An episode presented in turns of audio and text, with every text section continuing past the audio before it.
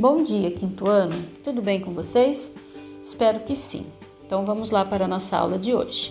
Inicialmente, você fará a leitura do livro O Saci, de Monteiro Lobato. Hoje o capítulo é Pedrinho pega um saci, página 21.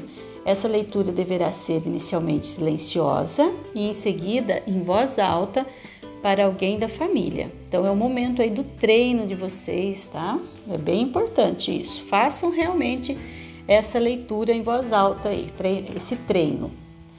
Encerrada essa leitura, né, vocês comentem com seus pais também, né, conversem sobre essa leitura com eles. Tem esse momento aí em família, é bem legal. Vocês vão para a aula de ciências naturais. Hoje nós vamos trabalhar com alimentação saudável e distúrbios alimentares.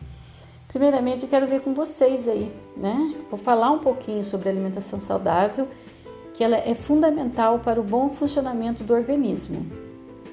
É, a alimentação saudável realizada, aliada com exercícios físicos, ela contribui para a nossa qualidade de vida. Então, nós viveremos muito melhor se nossa alimentação for saudável, tá? Então, é importante que a nossa alimentação seja saudável e adequada, que nós, além de comer né, de, de forma saudável, que a gente saiba dosar essa comida também. Muitas vezes a gente come demais, né? Ou come de menos também. Então tudo tem que ser o que?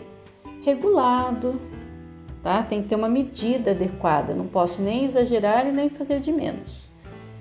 E, essa, e por que, que é importante a alimentação saudável? Porque ela proporciona para nós uma série de benefícios. Vou citar alguns. É, ela melhora o nosso sistema imunológico, ela melhora a nossa capacidade de concentração, nos dá mais disposição para as atividades diárias, previne doenças, auxilia no sono, combate a depressão e o estresse. Tem alimentos, inclusive a banana, por exemplo, ela tem, ela aumenta o nosso nível de serotonina no cérebro, ela causa aquele bem-estar, alegria para nós, tá? Então, tem alimentos também que eles contribuem para a melhoria da nossa qualidade de vida. E a falta de alimentação, gente, também, essa falta de alimentação saudável, ela está relacionada com a desnutrição e transtornos alimentares, como por exemplo a bulimia, que vocês já devem ter ouvido falar. Tá?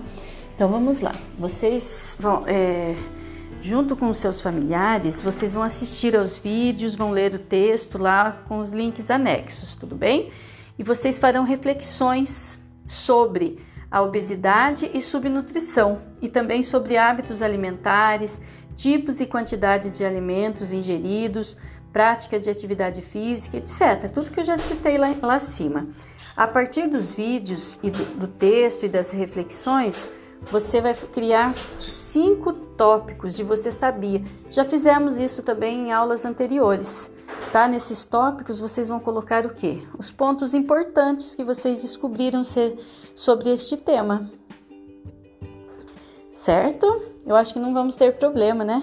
Vocês enviam para mim, eu quero ver como que vocês fizeram essa atividade, tá? Não esqueçam de pontuar, de colocar o ponto de interrogação, né? Nós estamos trabalhando com você sabia? É uma pergunta. Comecem sempre com letra maiúscula. Bom trabalho para vocês. Até, fiquem com Deus.